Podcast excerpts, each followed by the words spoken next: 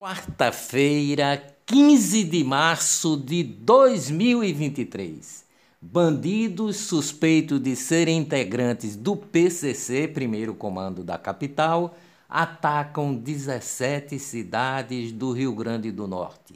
Entre os alvos estão um fórum de justiça, duas bases da PM, uma prefeitura, bancos e lojas.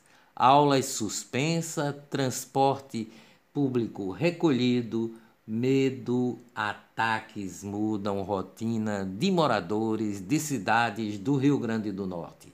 Além da capital Natal, foram alvos de ataques às cidades de Acari, Boa Saúde, Caicó, Campo Redondo, Cerro Corá, Jaçanã, Lajes Pintadas, Montanhas, Mossoró, Parnamirim, Santo Antônio, Tibau do Sul e São Miguel do Gostoso. 100 homens da Força Nacional serão enviados para reforçar a segurança pública no estado do Rio Grande do Norte. A Receita Federal informou que o período de entrega das declarações do Imposto de Renda 2023 vai começar às 9 horas desta quarta-feira.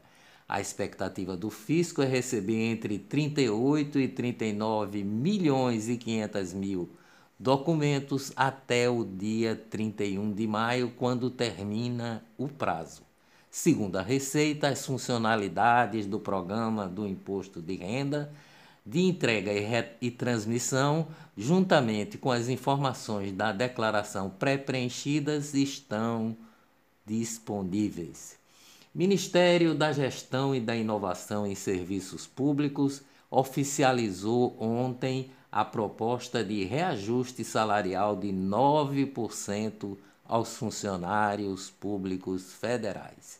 O preço do litro da gasolina foi comercializado à média de R$ 5,88 na primeira quinzena de março de 1 a 13, um aumento de mais de 9% quando comparado a fevereiro. De acordo com os índices pre de preços Ticket-Log, este índice é calculado com base nos abastecimentos realizados nos 21 mil postos credenciados da Ticket-Log, que administra um milhão de veículos com uma média de oito transações por segundo. Esse é o primeiro levantamento da Ticket-Log depois de voltar à volta da cobrança dos tributos federais sobre combustíveis. Olá, eu sou o jornalista Ivan Maurício e estas são as notícias mais importantes do dia, tudo o que você precisa saber para ficar bem informado em apenas 10 minutos. Auxiliares e técnicos de enfermagem prometem novo protesto nesta quarta-feira no Recife. A luta é pelo piso salarial da categoria. ação do governo para baixar juro de empréstimo consignado assusta bancos e pode reduzir oferta, revela o jornal Valor Econômico. J. Júnior o narrador anuncia a demissão do Grupo Globo após 24 anos de empresa. Cantora Ludmilla rebate deputado federal Mário Frias do PL e diz não ter recebido o dinheiro da Lei Rouanet. Ex-ministro da Casa Civil Eliseu Padilha morreu aos 77 anos em Porto Alegre na noite de segunda-feira. Ele lutava contra um câncer no estômago. Economia no Brasil. Comissão de Assuntos Econômicos do Senado aprovou ontem um convite para que o presidente do Banco Central, Roberto Campos Neto, dê explicações sobre a atual taxa básica de juros da economia, a Selic. BNDES, Banco Nacional de Desenvolvimento Econômico e Social, teve um lucro líquido recorrente de 12 1,5 bilhões em 2022, último do ano do governo Jair Bolsonaro. Economia no mundo, a Argentina atinge inflação anual de 102,5%. Em fevereiro, a mais alta em 31 anos. Negócios no Brasil com 20 milhões de dívidas. Despejo da livraria Cultura em São Paulo é irreversível. Finanças no Brasil. Bolsa de Valores de São Paulo recuou ontem 0,18% a 102 mil pontos, na pior marca desde 16 de dezembro. A cotação da moeda norte-americana, o dólar, ficou em R$ 5,25. Grandes bancos dos Estados Unidos recebem enxurrada de novos clientes após a quebra de instituições financeiras menores. Mercado asiático fecha em forte queda por temor do colapso bancário nos Estados Unidos.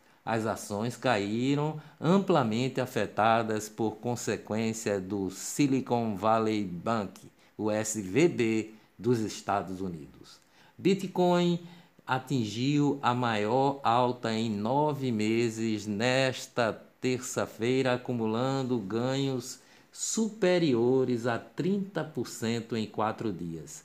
A, cripto, a criptomoeda saltou quase 10% para 26.500 dólares, o maior valor desde junho de 2022. 8 de janeiro. Pedido deve ser feito na mesma legisla legislatura, diz o senador Rodrigo Pacheco, alinhado com Lula, para não instalar a CPI de 8 de janeiro. Pedido foi feito pela senadora Soraya Tronic em 2022. Soraya rebate Pacheco e diz ao STF que todas as assinaturas para a CPI de 8 de janeiro são de senadores em exercício. Governo Lula é contra a investigação por avaliar que serviria aos interesses da oposição. O deputado federal André Fernandes, do PL do Ceará, usou suas mídias sociais para denunciar que quatro parlamentares retiraram suas assinaturas do requerimento de instalação da CPMI dos atos radicais de 8 de janeiro. José Nelton, do PP de Goiás, Chiquinho Brazão, do União Brasil do Rio de Janeiro, Pastor Gil, do PL do Maranhão e Célio Silveira, do MDB de Goiás. Desistiram de apoiar a, a CPMI. Deputado federal Celso Russomano mantém a assinatura na CPMI.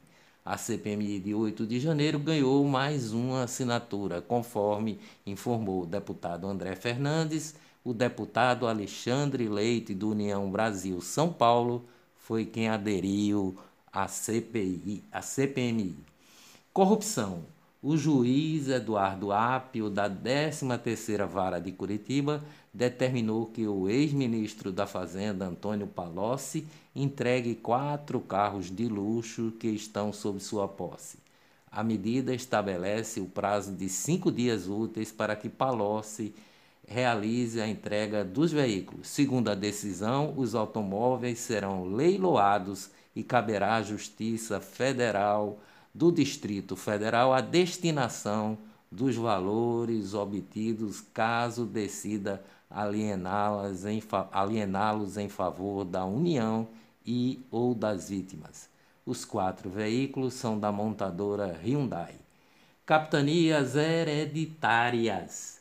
Assembleia Legislativa do Pará aprovou ontem o nome da advogada Daniela Lima Barbalho, mulher do governador estadual Helder Barbalho, para uma vaga no Tribunal de Contas do Estado. Suas Excelências, Ministério Público do Estado de Pernambuco, aumentou a remuneração dos procuradores e promotores do órgão. O aumento da remuneração veio por resolução, ou seja, sem passar por lei estadual votada pela Assembleia Legislativa.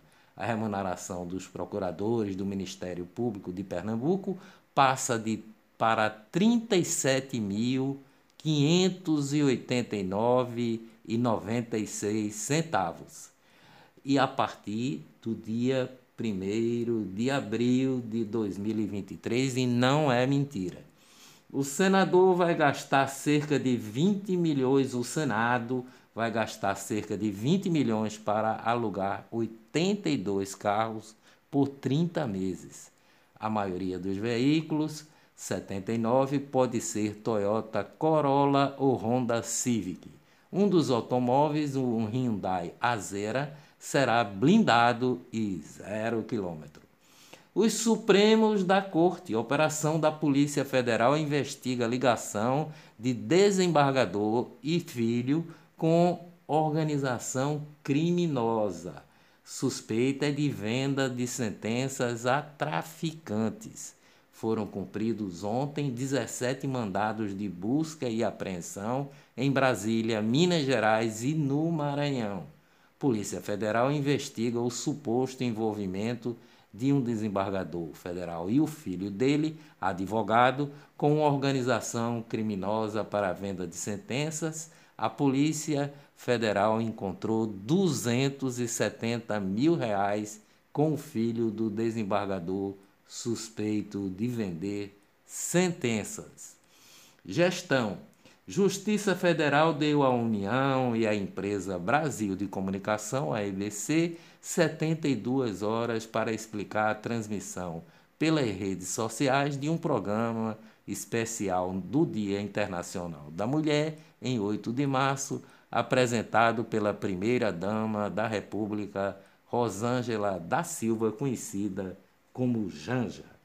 Política: o PSB protocola CPI sobre manipulação de jogos de futebol. Lute e dias melhores virão com certeza. Até amanhã, se Deus quiser.